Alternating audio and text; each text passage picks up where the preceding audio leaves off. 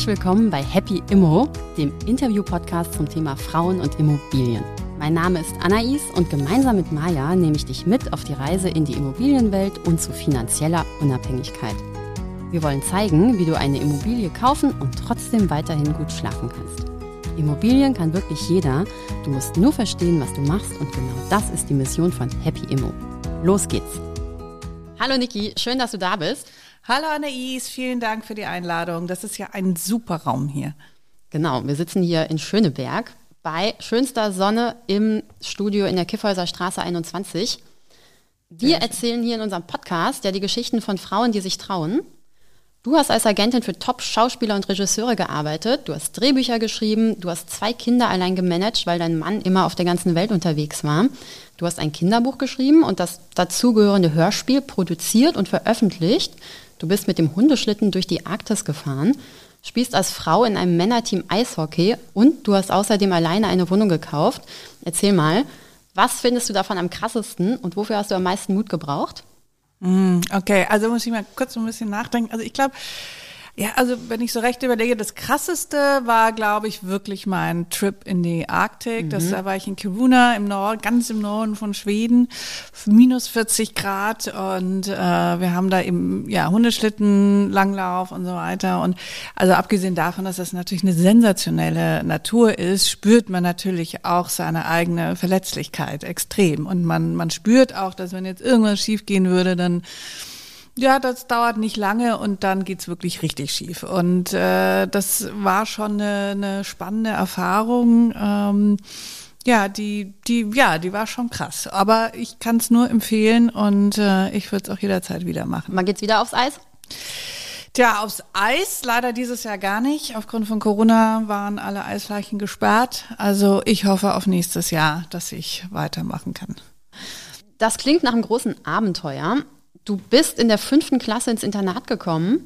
Das war bestimmt eine tolle Zeit und das stelle ich mir wie bei Harry Potter vor, eben auch mit ganz vielen Abenteuern. Fandest du es eigentlich von Anfang an gut, im Internat zu sein oder hat dir deine Familie gefehlt?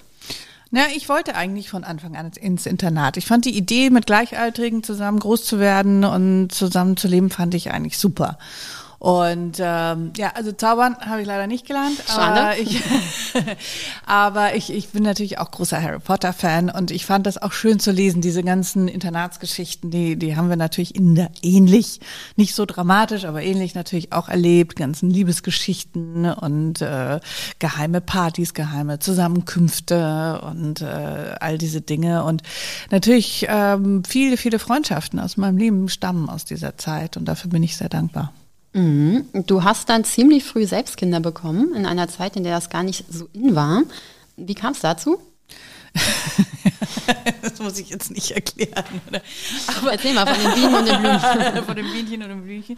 Nee, aber äh, ja, ich weiß nicht, Kinder kriegen ist ja nicht eine Sache von, wann ist das in, sondern das ja, das passiert. Also ich habe das zumindest, als ich jung war, habe ich gedacht, naja, das habe das überhaupt nicht geplant. Ich habe gesagt, das passiert schon irgendwie in irgendeiner unordentlichen Situation, aber es war dann ja überraschenderweise dann doch recht ordentlich. Also als Oliver und ich uns kennenlernten, haben wir irgendwie relativ schnell aus so einer Idee äh, haben wir einfach gesagt, ach, lass uns doch auch mal ein paar Kinder machen und das fanden wir lustig und dann haben wir es gemacht und, und wir haben uns gar nicht darüber, darüber so große Gedanken gemacht und ähm, das war auch gut so. Also und wie hast du das dann alles hinbekommen? Zwei Kinder, Job, Mann viel weg?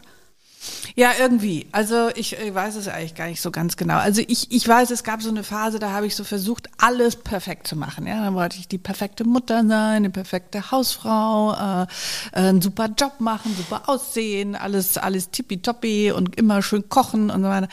Und äh, das hat äh, am Ende musste ich einsehen, das hat, klappt so nicht. Ich, ich habe dann mir eine Auszeit genommen und in der Phase habe ich ja dann auch angefangen zu schreiben.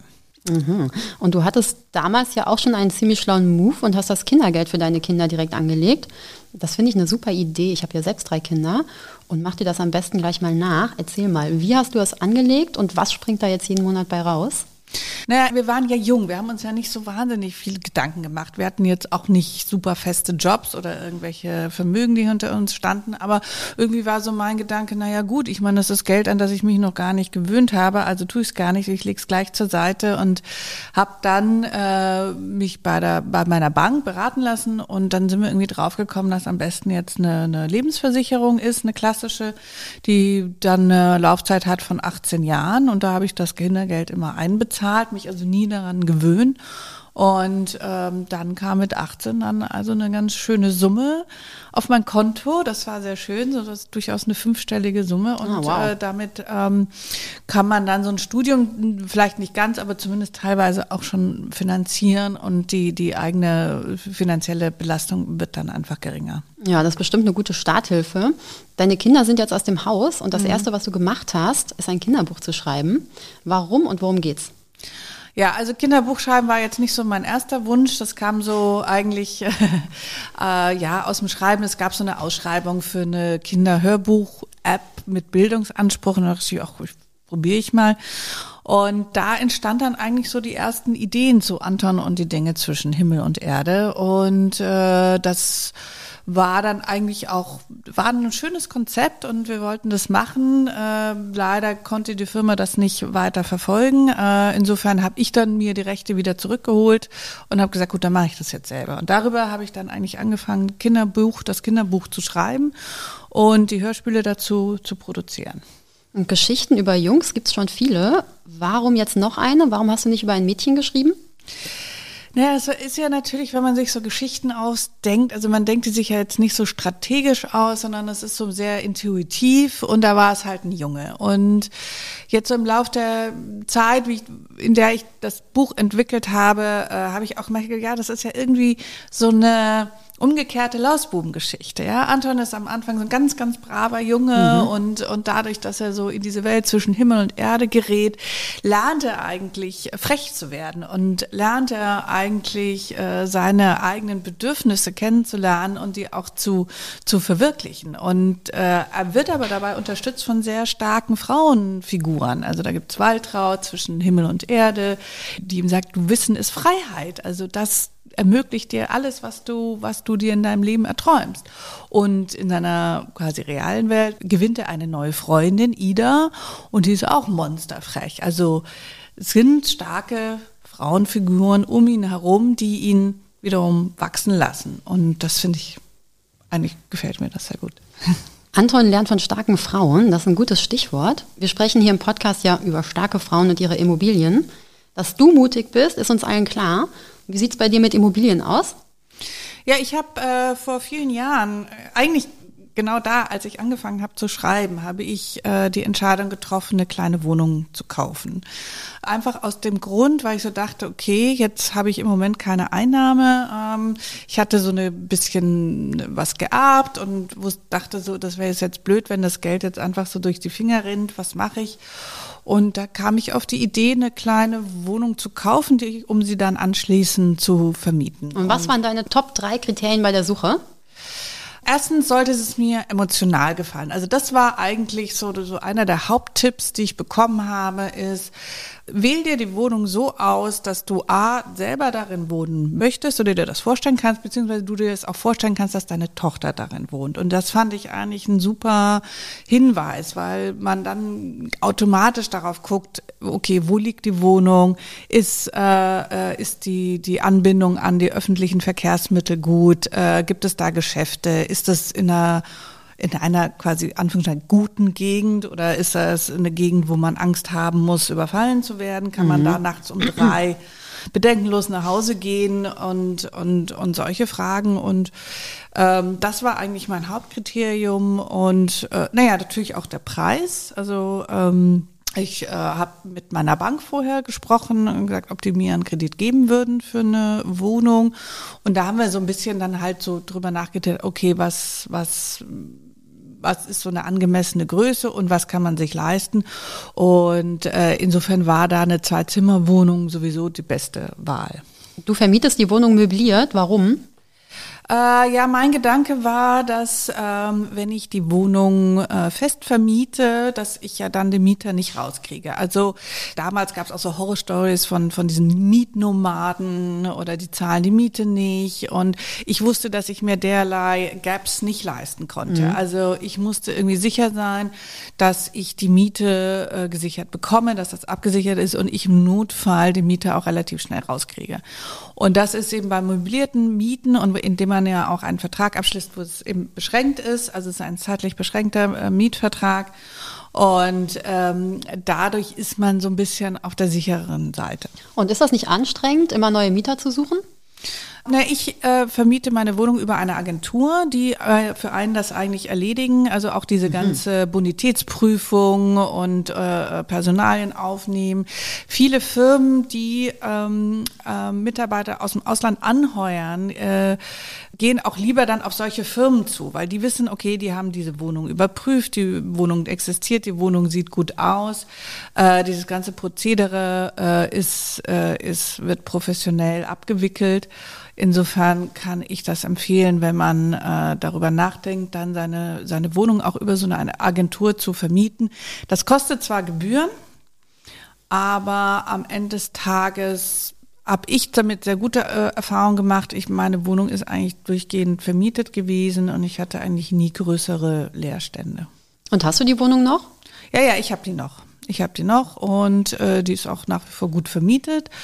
Und äh, sie war mir jetzt auch wieder behilflich äh, bei, der, bei der Realisierung von, von äh, Anton und die Dinge zwischen Himmel und Erde mit dem Buch und mit dem Hörspiel musste ich ja auch äh, wieder Geld investieren und das konnte ich mit Hilfe der Wohnung, konnte ich eben dann diesen Kredit wieder aufnehmen.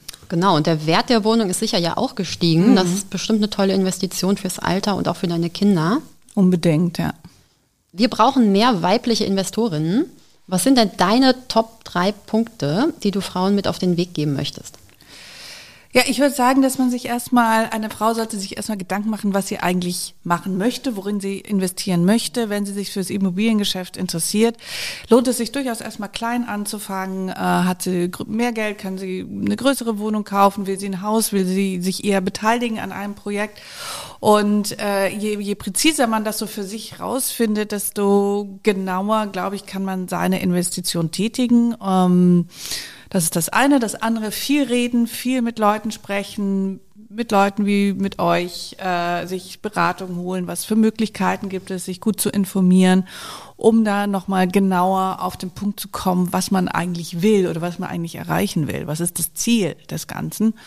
Und dann am Ende auch den Mut haben und die Beharrlichkeit, diesem Ziel eben Schritt für Schritt nahe zu kommen. Und äh, wie gesagt, man braucht nicht viel Geld dafür. Ja, man kann das auch mit kleinen Schritten machen. Und äh, ja, ich kann nur jede Frau ermutigen, das zu tun.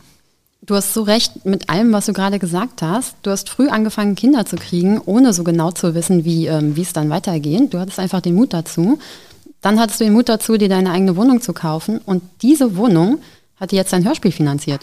Ja, das stimmt. Ich konnte jetzt, weil ich hatte jetzt ja natürlich einen Großteil schon abbezahlt, äh, bin ich zur Bank, ich gesagt, kann ich einen Kredit haben? Und meinte, ja, Frau Munsen, das ist ja wunderbar. Wir haben ja die Wohnung als Sicherheit das machen wir. Und es war super, auch dass ich einen persönlichen Kontakt zu der Bank hatte äh, und zu meinem Banker, ähm, weil der war dann auch noch so nett, mir den Kredit zu geben ohne jegliche Gebühr. Also das war eigentlich eine ziemlich einfache Angelegenheit. Wow, das ist wirklich eine tolle Story von dir, Niki. Schön, dass du hier warst. Ja, ich danke für die Einladung. Es hat mir sehr viel Spaß gemacht. Ich wollte dich fragen, ob du vielleicht Lust hast, das Buch deinen Kindern auch vorzulesen. Ja, klar, gerne. Also, Vielen Dank. Kauft das Buch Anton und die Dinge zwischen Himmel und Erde. Ich werde das gleich heute Abend mit meinen Kindern lesen. Ja, viel Spaß. Ich hoffe, es gefällt Ihnen. Und äh, wenn du das Hörspiel Ihnen noch zu hören gibst. Ich höre von vielen Müttern, dass die Kinder dann zwei Stunden ganz leise im, im, Zimmer sind und einen in Ruhe lassen. Das mache ich sofort. ja, vielen Dank und ich wünsche noch einen schönen Tag. Dir auch. Tschüss. Danke. Tschüss.